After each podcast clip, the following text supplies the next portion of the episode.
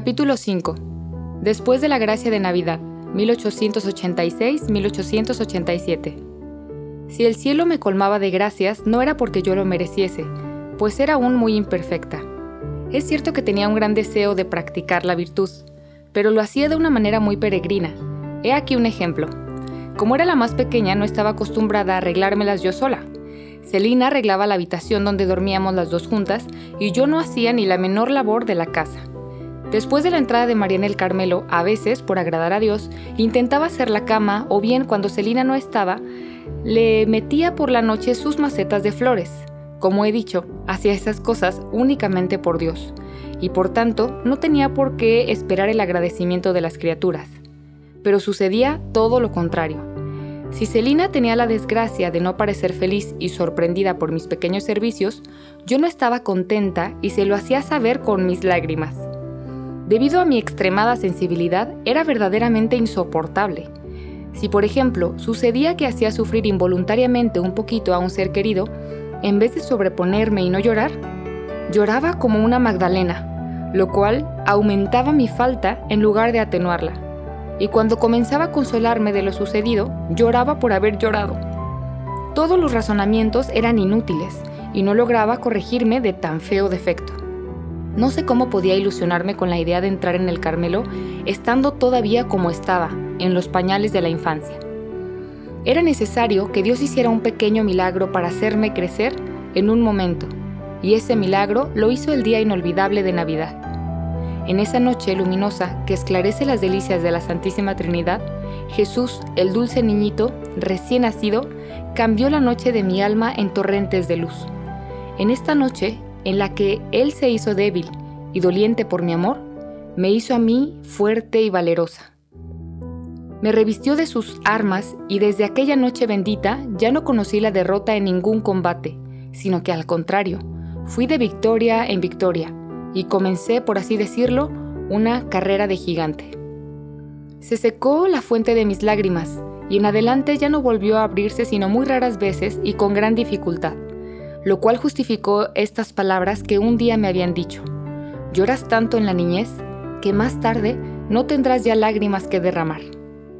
Fue el 25 de diciembre de 1886, cuando recibí la gracia de salir de la niñez, en una palabra, la gracia de mi total conversión. Volvíamos de la misa de gallo, en la que yo había tenido la dicha de recibir al Dios fuerte y poderoso. Cuando llegábamos a los buissonets, me encantaba ir a la chimenea a buscar mis zapatos. Esta antigua costumbre nos había proporcionado tantas alegrías durante la infancia que Celina quería seguir tratándome como a una niña, por ser yo la pequeña de la familia. Papá gozaba al ver mi alborozo y al escuchar mis gritos de júbilo a medida que iba sacando las sorpresas de mis zapatos encantados, y la alegría de mi querido rey aumentaba mucho más mi propia felicidad. Pero Jesús, que quería hacerme ver que ya era hora de que me liberase de los defectos de la niñez, me quitó también sus inocentes alegrías. Permitió que papá, que venía cansado de la misa del gallo, sintiese fastidio a la vista de mis zapatos en la chimenea y dijese estas palabras que me traspasaron el corazón. Bueno, menos mal que este es el último año. Yo estaba subiendo las escaleras para ir a quitarme el sombrero Celina, que conocía mi sensibilidad y veía brillar las lágrimas en mis ojos, sintió también ganas de llorar, pues me quería mucho y se hacía cargo de mi pena. No bajes, Teresa, me dijo. Sufrirías demasiado al mirar así de golpe dentro de los zapatos. Pero Teresa ya no era la misma. Jesús había cambiado su corazón. Reprimiendo las lágrimas, bajé rápidamente la escalera y conteniendo los latidos del corazón, cogí los zapatos y poniéndolos delante de papá, fui sacando alegremente todos los regalos, con el aire feliz de una reina. Papá reía recobrando ya su buen humor, y Celina creía estar soñando. Felizmente era una hermosa realidad. Teresita había vuelto a encontrar la fortaleza de ánimo que había perdido a los cuatro años y medio, y la conservaría ya para siempre. Aquella noche de luz comenzó el tercer periodo de mi vida, el más hermoso de todos, el más lleno de gracias del cielo. La obra que yo no había podido realizar en 10 años, Jesús la consumó en un instante, conformándose con mi buena voluntad que nunca me había faltado. Yo podía decirle igual que los apóstoles, Señor, Me he pasado la noche bregando y no he cogido nada. Y más misericordioso todavía conmigo que con los apóstoles, Jesús mismo cogió la red, la echó y la sacó repleta de peces. Hizo de mí un pescador de almas, y sentí un gran deseo de trabajar por la conversión de los pecadores, deseo que no había sentido antes con tanta intensidad. Sentí en una palabra que entraba en mi corazón la caridad. Sentí la necesidad de olvidarme de mí misma para dar gusto a los demás, y desde entonces fui feliz.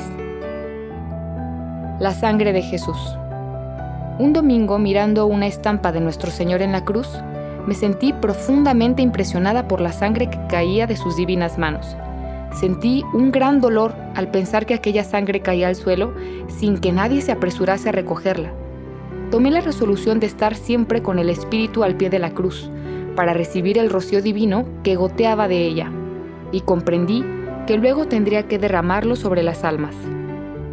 También resonaba continuamente en mi corazón el grito de Jesús en la cruz, Tengo sed. Estas palabras concedían en mí un ardor desconocido y muy vivo.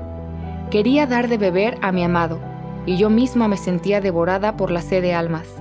No eran todavía las almas de los sacerdotes las que me atraían, sino las de los grandes pecadores. Ardían deseos de arrancarles del fuego eterno, y para avivar mi celo, Dios me mostró que mis deseos eran de su agrado. Prancini, mi primer hijo. Oí hablar de un gran criminal que acababa de ser condenado a muerte por unos crímenes horribles. Todo hacía pensar que moriría impenitente. Yo quise evitar a toda costa que cayese en el infierno, y para conseguirlo empleé todos los medios imaginables.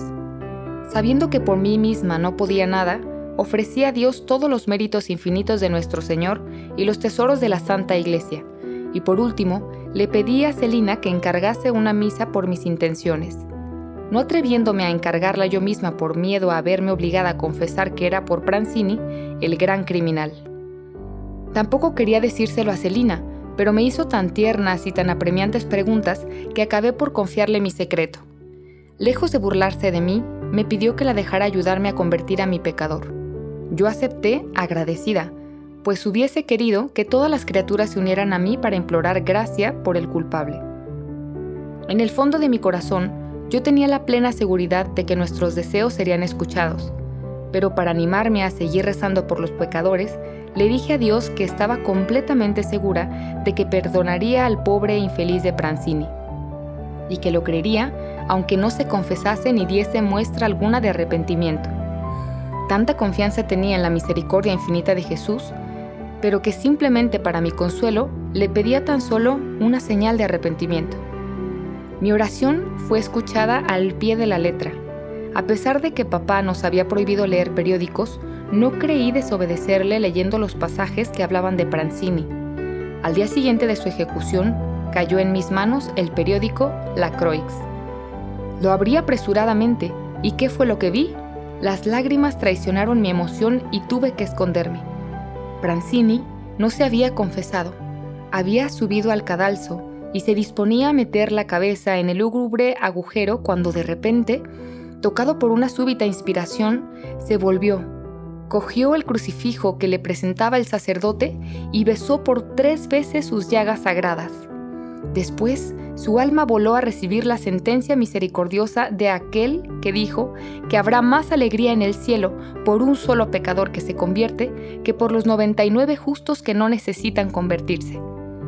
Había obtenido la señal pedida, y esta señal era la fiel reproducción de las gracias que Jesús me había concedido para inclinarme a rezar por los pecadores. ¿No se había despertado en mi corazón la sed de almas precisamente ante las llagas de Jesús al ver gotear su sangre divina? Yo quería darles a beber esa sangre inmaculada que los purificaría de sus manchas, y los labios de mi primer hijo fueron a posarse precisamente sobre esas llagas sagradas, qué respuesta de inefable dulzura. A partir de esta gracia sin igual, mi deseo de salvar almas fue creciendo de día en día. Me parecía oír a Jesús decirme como a la samaritana, dame de beber. Era un verdadero intercambio de amor. Yo daba a las almas la sangre de Jesús y a Jesús le ofrecía esas mismas almas refrescadas por su rocío divino. Así me parecía que aplacaba su sed y cuanto más le daba de beber, más crecía la sed de mi pobre alma, y esta sed ardiente que Él me daba era la bebida más deliciosa de su amor. En poco tiempo, Dios supo sacarme del estrecho círculo en el que yo daba vueltas y vueltas sin acertar a salir. Al contemplar ahora el camino que Él me hizo recorrer, es grande mi gratitud. Pero he de reconocer que si el paso más importante estaba dado, todavía eran muchas las cosas que tenía que dejar. Mi espíritu liberado ya de los escrúpulos y de su excesiva sensibilidad comenzó a desarrollarse.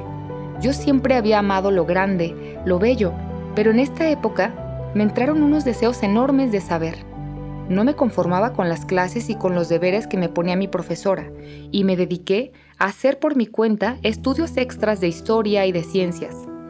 Las otras materias me eran indiferentes, pero estos dos campos del saber despertaban todo mi interés. Y así en pocos meses adquirí más conocimientos que durante todos mis años de estudio. Pero eso no era más que vanidad y aflicción de espíritu. Me venía con frecuencia a la memoria el capítulo de la imitación en que se habla de las ciencias. Pero, no obstante, yo encontraba la forma de seguir, diciéndome a mí misma que estando en edad de estudiar, ningún mal había en hacerlo. No creo haber ofendido a Dios, aunque reconozco que perdí inútilmente el tiempo, pues solo le dedicaba un número limitado de horas que no quería rebasar a fin de mortificar mi deseo exacerbado de saber. Estaba en la edad más peligrosa para las chicas, pero Dios hizo conmigo lo que cuenta Ezequiel en sus profecías. Al pasar junto a mí, Jesús vio que yo estaba ya en la edad del amor. Hizo alianza conmigo y fui suya.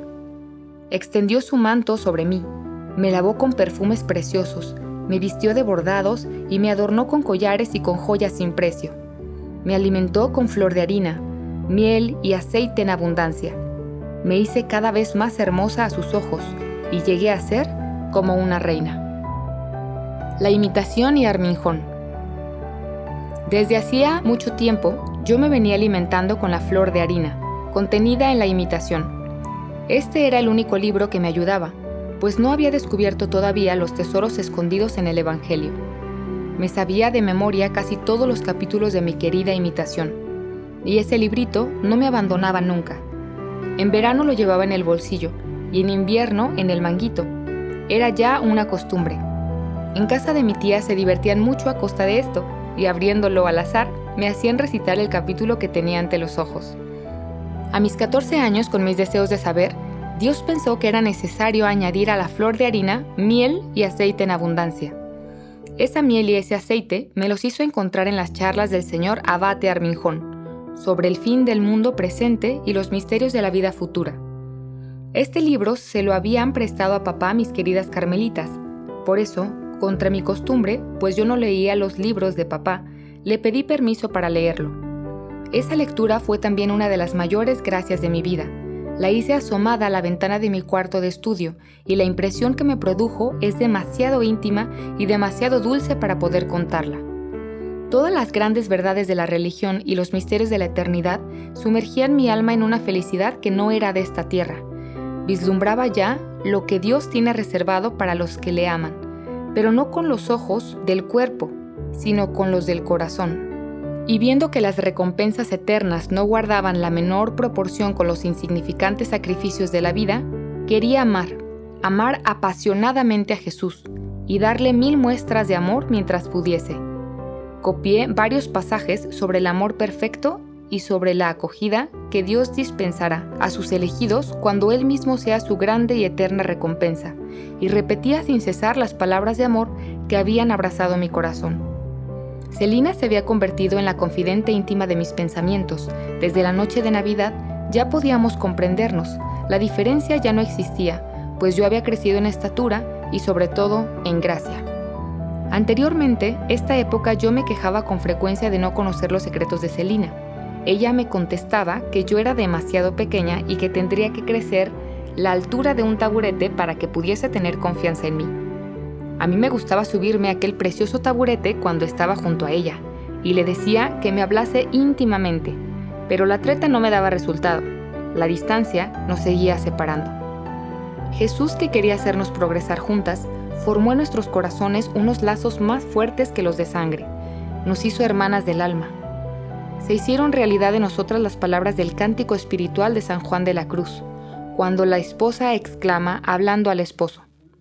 A saga de tu huella, las jóvenes discurren al camino, al toque de centella, al adobado vino, emisiones de bálsamo divino. Si seguíamos muy ligeras las huellas de Jesús, las centellas de amor que Él sembraba manos llenas en nuestras almas y el vino fuerte y delicioso que nos daba a beber hacían desaparecer de nuestra vista las cosas pasajeras, y de nuestros labios brotaban emisiones de amor inspiradas por él. Qué dulces eran las conversaciones que todas las noches teníamos en el mirador. Con la mirada hundida en la lejanía, contemplábamos la blanca luna que se elevaba lentamente por detrás de los altos árboles, y los reflejos plateados que derramaba sobre la naturaleza dormida, las brillantes estrellas que titilaban en el azul profundo, el soplo ligero de la brisa nocturna que hacía flotar las nubes de nieve, y todo elevaba nuestras almas hacia el cielo, del que no contemplábamos todavía más que el límpido reverso.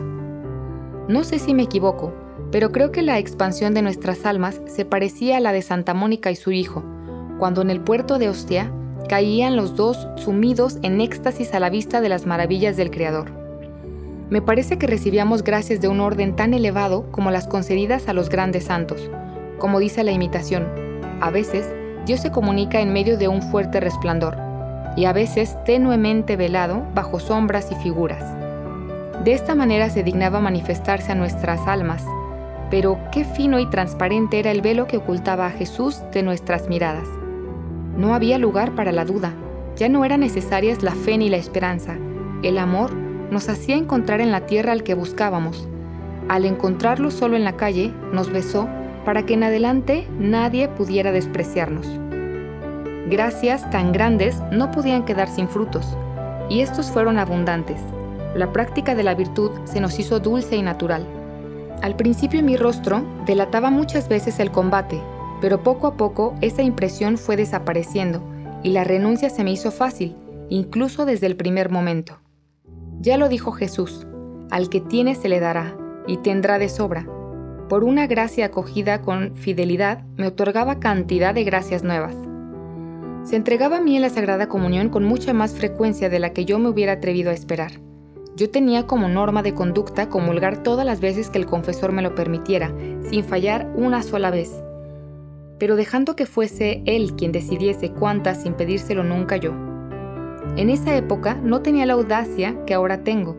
De haberla tenido, hubiera actuado de distinta manera, pues estoy convencida de que un alma debe decir a su confesor el deseo que siente de recibir a su Dios.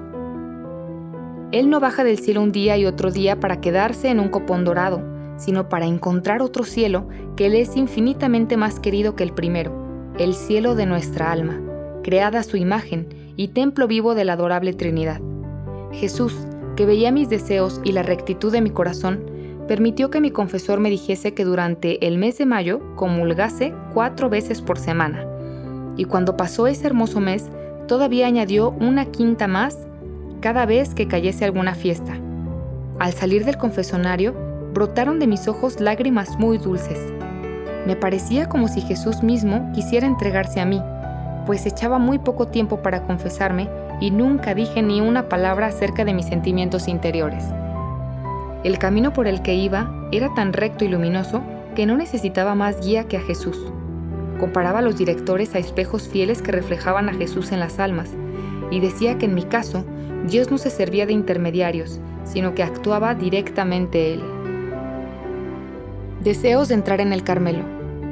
Cuando un jardinero rodea de cuidados a una fruta que quiere que madure antes de tiempo, no es para dejarla colgada en el árbol, sino para presentarla en una mesa ricamente servida. Con parecida intención, prodigaba Jesús sus gracias a su florecita. Él, que en los días de su vida mortal exclamó en un transporte de alegría, Te doy gracias, Padre, porque has escondido estas cosas a los sabios y a los entendidos y las has revelado a la gente sencilla, quería hacer resplandecer en mí su misericordia, porque yo era débil y pequeña, se abajaba hasta mí y me instruía en secreto en las cosas de su amor. Si los sabios que se pasan la vida estudiando hubiesen venido a preguntarme, se hubieran quedado asombrados al ver a una niña de 14 años comprender los secretos de la perfección. Unos secretos que toda su ciencia no puede descubrirles a ellos porque para poseerlos es necesario ser pobres de espíritu. Como dice San Juan de la Cruz en su cántico, sin otra luz ni guía, sino la que en el corazón ardía. Aquesta me guiaba, más cierto que la luz del mediodía, a donde me esperaba, quien yo bien me sabía. Ese lugar era el Carmelo, pero antes de sentarme a la sombra de aquel a quien deseaba, tenía que pasar por muchas pruebas. Pero la llamada divina era tan apremiante que si hubiera tenido que pasar entre llamas, lo habría hecho por ser fiel a Jesús. Solo encontré un alma que me animase en mi vocación, la de mi madre querida. Mi corazón encontró en el suyo un eco fiel, y sin ella yo no habría llegado en modo alguno a la ribera bendita que la había acogido a ella cinco años antes en su suelo impregnado del rocío celestial. Sí, hacía cinco años que yo estaba separada de ti, madre querida, y creía que te había perdido. Pero en el momento de la prueba fue tu mano la que me indicó el camino que debía seguir. Necesitaba ese consuelo, pues las visitas al locutorio del Carmelo me resultaban cada vez más penosas. No podía hablar de mis deseos de entrar sin verme rechazada. María pensaba que era demasiado joven y hacía todo lo posible por impedirme entrar. Y tú misma, madre, a fin de probarme, tratabas a veces de moderar mi entusiasmo. En fin, que si no hubiese tenido verdadera vocación, me hubiera vuelto atrás desde el primer momento, pues en cuanto empecé a responder a la llamada de Jesús, me encontré con obstáculos. No quise hablarle a Celina de mis deseos de entrar tan joven en el Carmelo, y eso aumentó mi sufrimiento, pues me resultaba muy difícil ocultarle nada. Pero este sufrimiento no duró mucho, pues pronto mi hermanita querida se enteró de mi determinación, y lejos de intentar disuadirme, aceptó con un valor admirable el sacrificio que Dios le pedía. Para entender cuán grande era ese sacrificio, habría que saber hasta qué punto estábamos unidas. Una misma alma, por así decirlo, nos hacía vivir, desde hacía algunos meses disfrutábamos juntas de la vida más dulce que unas jóvenes puedan soñar. Todo alrededor de nosotras respondía a nuestros gustos. Teníamos una gran libertad. En una palabra, yo solía decir que nuestra vida era en la tierra el ideal de la felicidad. Pero apenas habíamos comenzado a saborear este ideal de la felicidad, tuvimos que renunciar libremente a él, y mi querida Celina no se rebeló ni por un instante. Sin embargo, podría haberse quejado, ya que Jesús no la llamaba a ella la primera. Tenía la misma vocación que yo, por lo cual le tocaba a ella partir antes. Pero así como, en tiempos de los mártires, los que quedaban en la cárcel daban gozosos el beso de paz a sus hermanos que partían primero para combatir en la arena y se consolaban pensando que tal vez a ellos se les reservaba para combates todavía mayores, igualmente Celina dejó alejarse a su Teresa y se quedó sola para el glorioso y sangriento combate al que Jesús la tenía destinada como privilegiada de su amor. Celina, pues, se convirtió en confidente de mis luchas y de mis sufrimientos, y tomó en ellos tanta parte como si se hubiera tratado de su propia vocación. De parte de ella no temía yo ninguna oposición. Confidencia a mi padre. Lo que no sabía era qué medio emplear para decírselo a papá. ¿Cómo hablarle de separarse de su reina, a él que acababa de sacrificar a sus tres hijas mayores? ¿Cuántas luchas interiores no tuve que sufrir antes de sentirme con ánimos para hablar? Sin embargo, tenía que decidirme. Yo iba a cumplir 14 años y medio y solo seis meses nos separaban de la hermosa noche de Navidad, en que había decidido ingresar a la misma hora en que el año anterior había recibido mi gracia. Escogí el día de Pentecostés para hacerle a papá mi gran confidencia. Todo el día estuve suplicando a los santos apóstoles que intercedieran por mí y que me inspiraran ellos las palabras que habría de decir. No eran ellos, en efecto, quienes tenían que ayudar a aquella niña tímida que Dios tenía destinada a ser apóstol de apóstoles por medio de la oración y el sacrificio? Hasta por la tarde, al volver de vísperas, no encontré la ocasión de hablar a mi papaito querido. Había ido a sentarse al borde del aljibe y desde allí, con las manos juntas, Contemplaba las maravillas de la naturaleza. El sol, cuyos rayos habían perdido ya su ardor, doraban las copas de los altos árboles, en los que los pajarillos cantaban alegre su oración de la tarde. El hermoso rostro de papá tenía una expresión celestial. Comprendí que la paz inundaba su corazón. Sin decir una sola palabra, fui a sentarme a su lado. con los ojos bañados ya en lágrimas. Me miró con ternura y cogiendo mi cabeza, la apoyó en su pecho diciéndome, ¿Qué te pasa, reinecita? Cuéntamelo. Luego, levantándose, como para disimular su propia emoción, echó a andar lentamente, manteniendo mi cabeza apoyada en su pecho. A través de las lágrimas le confié mi deseo de entrar en el Carmelo, y entonces sus lágrimas se mezclaron con las mías.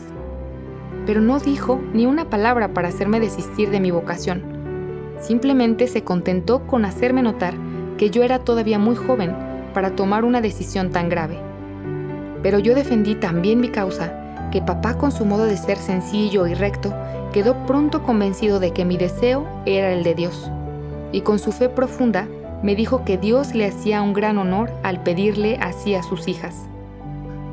Seguimos paseando un largo rato, mi corazón confortado por la bondad con que aquel Padre incomparable había acogido mis confidencias, se volcó dulcemente en el suyo.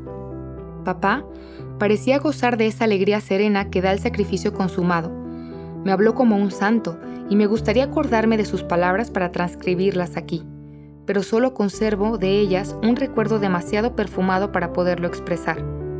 De lo que sí me acuerdo perfectamente es de la acción simbólica que mi querido rey realizó sin saberlo. Acercándose a un muro poco elevado, me mostró unas florecillas blancas, parecidas a lirios en miniatura, y tomando una de aquellas flores me la dio explicándome con cuánto esmero Dios la había hecho nacer y la había conservado hasta aquel día. Al oírle hablar, me parecía estar escuchando mi propia historia. Tanta semejanza había entre lo que Jesús había hecho con aquella florecilla y con Teresita. Recibí aquella flor como una reliquia y observé que al querer cogerla, papá había arrancado todas sus raíces sin troncharlas, como si estuviera destinada a seguir viviendo en otra tierra más fértil que el blando musgo en el que habían transcurrido sus primeras alboradas. Era exactamente lo mismo que papá acababa de hacer conmigo poco antes al permitirme subir a la montaña del Carmelo y abandonar el dulce valle testigo de mis primeros pasos por la vida. Puse mi florecita blanca en mi libro de la imitación, en el capítulo titulado Del amor a Jesús sobre todas las cosas. Y todavía sigue allí. Solo el tallo se ha roto muy cerca de la raíz, y Dios parece decirme con eso que pronto romperá los lazos de su florecita y que no la dejará marchitarse en la tierra. Una vez obtenido el consentimiento de papá, pensé que podría volar ya sin temor alguno hacia el Carmelo, pero muchos y muy dolorosos contratiempos debían aún someter a prueba mi vocación. Mi tío cambia de opinión. Cuando fui a comunicarle a mi tío la decisión que había tomado, lo hice temblando. Me prodigó las mayores muestras de ternura, pero no me dio permiso para irme. Al contrario, me prohibió hablarle de mi vocación antes de cumplir los 17 años. Era un atentado a la prudencia humana, decía, dejar entrar en el Carmelo a una niña de 15 años. Siendo la vida de las carmelitas a los ojos del mundo una vida propia de filósofos, sería hacer un grave daño a la religión permitir que la abrazase una niña sin experiencia. Todo el mundo hablaría, etcétera, etcétera, hasta llegó a decir que para decidirle a dejarme partir haría falta un milagro. Vi claro que todos mis razonamientos serían inútiles, así que me fui con el corazón sumido en la más profunda amargura. Mi único consuelo era la oración. Suplicaba a Jesús que hiciese el milagro que exigía mi tío, ya que solo a ese precio podría yo responder a su llamada. Pasó bastante tiempo hasta que me atreví a volver a hablarle a mi tío. Me costaba horrores ir a su casa, él, por su parte, no parecía pensar ya en mi vocación, pero supe más tarde que mi enorme tristeza lo predispuso mucho a mi favor. Antes de hacer brillar en mi alma un rayo de esperanza, Dios quiso enviarme un martirio sumamente doloroso que duró tres días. Nunca, como en aquella prueba, comprendí de bien el dolor de la Santísima Virgen y de San José mientras buscaban al divino niño Jesús. Me encontraba en un triste desierto, o mejor, mi alma parecía un frágil esquife, abandonado sin piloto a merced de las olas tempestuosas. Lo sé, Jesús estaba allí, dormido en mi barquilla, pero la noche era tan negra que me era imposible verle. Ni una luz ni siquiera un relámpago que viniese a surcar las sombrías nubes. Es cierto que es muy triste el resplandor de los relámpagos, pero al menos si la tormenta hubiese estallado abiertamente, habría podido ver por un momento a Jesús, pero era la noche, la noche profunda del alma, y como Jesús en el huerto de la agonía, me sentía sola, sin encontrar consuelo alguno ni en la tierra ni en el cielo, como si el mismo Dios me hubiese abandonado. La naturaleza parecía participar también de mi amarga tristeza. Durante esos tres días, el sol no hizo brillar ni uno de sus rayos, y la lluvia cayó a torrentes. He observado que en todas las ocasiones importantes de mi vida, la naturaleza ha sido como una imagen de mi alma. En los días de lágrimas, el cielo lloraba conmigo. En los días de alegría, el cielo enviaba con profusión sus alegres rayos y ni una sola nube oscurecía el cielo azul. Por fin, al cuarto día, que era sábado, día dedicado a la dulce reina del cielo, fui a ver a mi tío. ¿Y cuál no sería mi sorpresa al ver que me miraba y que me hacía entrar en su despacho sin que yo le hubiese manifestado deseo alguno de hacerlo? Empezó dirigiéndome tiernos reproches por portarme con él como si le tuviera miedo, y luego me dijo que no hacía falta pedir un milagro, que él solo había pedido a Dios que le diera una simple inclinación del corazón, y que había sido escuchado. Ya no sentí la tentación de pedir un milagro, pues para mí el milagro ya estaba concedido. Mi tío no era el mismo. Sin hacer la menor alusión a la prudencia humana, me dijo que yo era una florecita que Dios quería cortar y que él no seguiría oponiéndose a ello. Esta respuesta definitiva era realmente digna de él. Por tercera vez, este cristiano de otros tiempos permitía que una de sus hijas, adoptivas de su corazón, fuera a sepultarse lejos del mundo. También mi tía fue admirable por su ternura y su prudencia, no recuerdo que durante el tiempo de mi prueba me haya dicho una sola palabra que pudiera aumentarla. Yo veía que le daba mucha pena su pobre Teresita. Por eso, cuando obtuve el consentimiento de mi tío, también ella me dio el suyo, aunque no sin hacerme ver de mil maneras que mi partida le iba a costar mucho. Ay, qué lejos estaban nuestros queridos parientes de sospechar entonces que tendrían que renovar otras dos veces ese mismo sacrificio. Pero Dios, al tender la mano para seguir pidiendo, no la presentó vacía. Sus amigos más queridos pudieron beber en ella, y con abundancia la fuerza y el valor que tanto necesitaban. Pero mi corazón me ha llevado muy lejos del tema. Vuelvo a él casi a disgusto. Después de la respuesta de mi tío, ya comprenderás, madre mía, con qué alegría emprendí el camino de regreso a los Buissonets. Bajo un hermoso cielo en el que las nubes se habían disipado por completo, también en mi alma había cesado la noche. Jesús despertándose me había devuelto la alegría. El ruido de las olas se había calmado. En lugar del viento de la prueba, henchía mi vela una brisa ligera, y yo creía que pronto llegaría a la riviera bendita que ya divisaba muy cerca de mí. Y esa ribera estaba en efecto muy cerca de mi barquilla, pero aún debía levantarse más de una tormenta que ocultaría a su vista el faro luminoso haciéndole temer que se había alejado para siempre de la playa tan ardientemente deseada. Oposición del superior. Pocos días después de haber conseguido el consentimiento de mi tío, fui a verte, madre querida, y te hablé de mi alegría porque todas mis pruebas hubiesen ya pasado. Pero cuáles no fueron mi sorpresa y mi aflicción al oírte decir que el superior no permitía que entrara antes de los 21 años. Nadie había pensado en esta oposición, la más invencible de todas. Sin embargo, sin desanimarme, yo misma fui con papá y con Celina a ver a nuestro padre, para intentar conmoverle haciéndole ver que tenía verdadera vocación de carmelita. Nos recibió con gran frialdad, y por más que mi incomparable papaíto unió sus instancias a las mías, nada pudo hacerle cambiar de parecer. Me dijo que no había ningún peligro en esperar, que yo podía llevar vida de carmelita en mi casa que no estaría todo perdido porque no me diera disciplina, etcétera, etcétera. Por último, añadió que él no era más que el delegado de Monseñor y que si éste quería permitirme entrar en el Carmelo, él no tendría nada que decir. Salí de la rectoral hecha un mar de lágrimas. Gracias a Dios, estaba escondida bajo el paraguas, pues la lluvia caía torrencialmente. Papá no sabía cómo consolarme. Me prometió llevarme a Valleux en cuanto se lo pedí, pues estaba decidida a conseguir mi propósito. Llegué incluso a decir que iría hasta el Santo Padre, si Monseñor no quería permitirme entrar en el Carmelo a los 15 años. Muchas cosas pasaron antes del viaje a Valleux.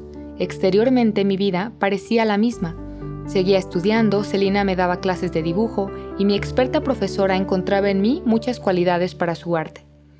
Sobre todo, crecía en el amor de Dios, sentía en mi corazón unos ímpetus que hasta entonces no conocía.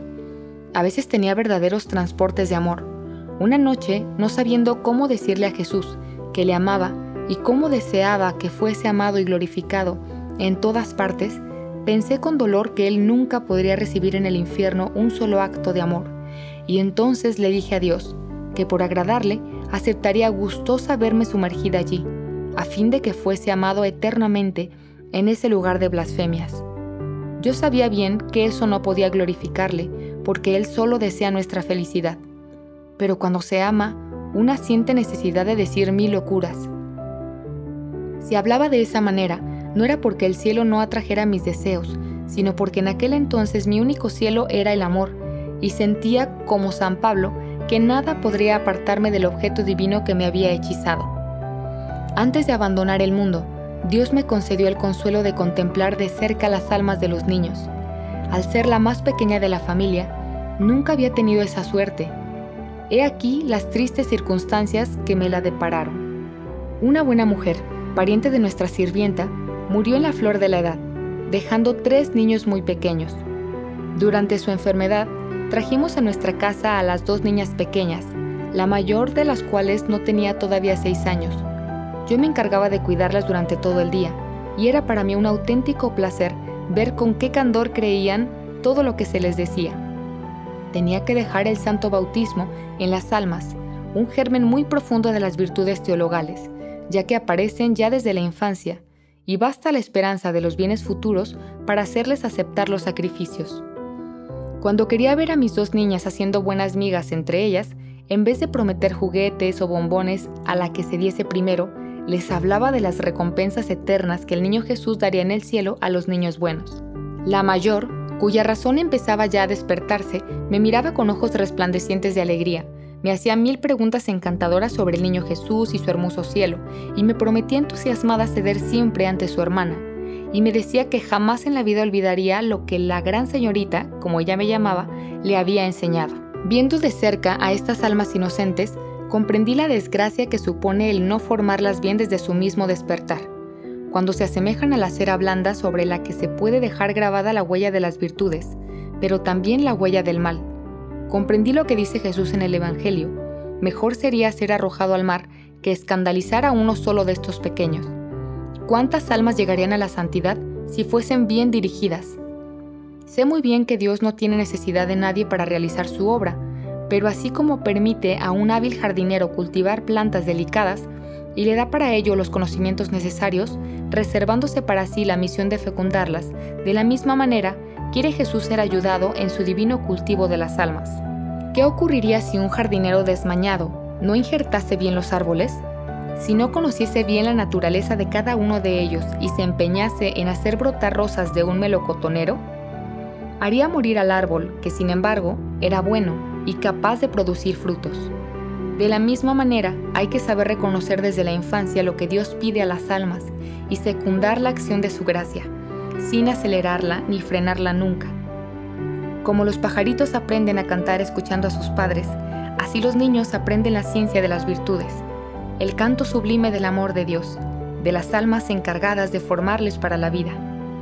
Recuerdo que entre mis pájaros tenía un canario que cantaba de maravilla. Tenía también un pardillo al que le prodigaba cuidados verdaderamente maternales, porque lo había adoptado antes que pudiese gozar la dicha de la libertad. Este pobre prisionerito no tenía padres que le enseñasen a cantar, pero como oía de la mañana a la noche a su compañero el canario lanzar sus alegres trinos, quiso imitarlo. Empresa difícil para un pardillo, por lo que a su dulce voz le costó mucho acordarse a la voz vibrante de su profesor de música. Era asombroso ver los esfuerzos que hacía el pobrecito, pero al fin se vieron coronados por el éxito, pues su canto, aunque un poco más apagado, era absolutamente idéntico al del canario. Madre mía querida, tú fuiste quien me enseñó a mí a cantar. Tu voz me cautivó desde la infancia y ahora me encanta oír decir que me parezco a ti. Sé cuánto me falta para ello, pero a pesar de mi debilidad, espero cantar eternamente el mismo cántico que tú. Antes de mi entrada en el Carmelo, Tuve también otras muchas experiencias sobre la vida y las miserias del mundo, pero esos detalles me llevarían demasiado lejos. Voy a reanudar el relato de mi vocación. Viaje a Valleux. El 31 de octubre fue el día fijado para mi viaje a Valleux. Partí sola con papá, con el corazón henchido de esperanza, pero también muy emocionada al pensar que iba a presentarme al obispo. Por primera vez en mi vida iba a hacer una visita sin que me acompañaran mis hermanas, y esta visita era nada menos que a un obispo. Yo que nunca hablaba, a no ser para contestar a las preguntas que me hacían, tenía que explicar por mí misma el motivo de mi visita y exponer las razones que me movían a solicitar la entrada en el Carmelo. En una palabra, iba a tener que demostrar la solidez de mi vocación. ¿Cuánto me costó hacer ese viaje? Tuvo que concederme Dios una gracia muy especial para que pudiera vencer mi gran timidez. Aunque también es verdad que para el amor nada hay imposible, porque todo lo cree posible y permitido. Y realmente solo el amor de Jesús podía hacerme vencer aquellas dificultades y las que vendrían más tarde, pues quiso hacerme comprar mi vocación a costa de pruebas muy grandes. Hoy, que gozo de la soledad del Carmelo, descansando a la sombra de aquel a quien tan ardientemente deseé, Creo que he comprado mi dicha a muy bajo precio y estaría dispuesta a soportar sufrimientos mucho mayores para alcanzarla si aún no la tuviese. Cuando llegamos a Valleux llovía a cántaros. Papá, que no quería ver a su reinecita entrar en el obispado con su hermoso vestido hecho una sopa, la hizo subir a un ómnibus que nos llevó a la catedral. Allí comenzaron mis desgracias. Monseñor, con todo su presbiterio, estaba asistiendo a un solemne funeral. La iglesia estaba llena de señoras vestidas de luto y todo el mundo me miraba a mí, con mi vestido claro y mi sombrero blanco. Hubiera querido salir de la iglesia, pero no había ni qué pensarlo a causa de la lluvia, y para humillarme más todavía, Dios permitió que papá, con su sencillez patriarcal, me hiciese pasar hasta el fondo de la catedral. Yo por no disgustarlo, obedecí de buen grado y ofrecí aquella distracción a los habitantes de Valleux, a los que deseaba no haber conocido en mi vida. Por fin pude respirar tranquila en una capilla que había detrás del altar mayor, y allí me quedé un largo rato rezando con fervor, en espera de que la lluvia cesase y nos dejase salir. Al salir, papá me hizo admirar la belleza del edificio, que al estar vacío parecía mucho mayor, pero a mí solo una idea me ocupaba el pensamiento, y no podía encontrarle gusto a nada. Fuimos directamente a ver al señor Reveroni, que estaba informado de nuestra llegada y que había fijado él mismo la fecha del viaje, pero estaba ausente, así que tuvimos que andar errando por las calles que me parecieron muy tristes. Por fin, volvimos cerca del obispado y papá me llevó a un hotel en el que no hice honor al buen cocinero. Mi pobre papaito me demostraba una ternura casi increíble me decía que no me preocupase, que seguro que Monseñor me concedería lo que iba a pedirle. Después de descansar un poco, volvimos en busca del señor Reveroni. Llegó al mismo tiempo que nosotros un señor, pero el vicario general le pidió cortésmente que esperara, y nos hizo entrar a nosotros primero, en su despacho. El pobre señor tuvo tiempo de aburrirse, pues nuestra visita fue larga. El señor Reveroni se mostró muy amable, pero creo que le sorprendió mucho el motivo de nuestro viaje. Después de mirarme sonriente y de hacerme algunas preguntas, nos dijo, voy a presentarles a Monseñor, tengan la bondad de acompañarme, y al ver brillar lágrimas en mis ojos, añadió, pero bueno, estoy viendo diamantes, no podemos enseñárselos a Monseñor. Nos hizo atravesar varios aposentos muy amplios, adornados con retratos de obispos. Viéndome en aquellos enormes salones, me sentía como una pobre hormiguita, y me preguntaba qué me atrevería a decirle a Monseñor. Él estaba paseando por una galería con dos sacerdotes. Vi que el señor Reveroni le decía unas palabras y volvía con él. Nosotros lo esperábamos en su despacho, donde había tres enormes sillones colocados delante de la chimenea en la que chisporroteaba un buen fuego. Al ver entrar a su excelencia, papá se arrodilló a mi lado para recibir su bendición. Luego Monseñor hizo tomar asiento a papá en uno de los sillones, se sentó frente a él y el señor Reveroni quiso que yo ocupara el del medio.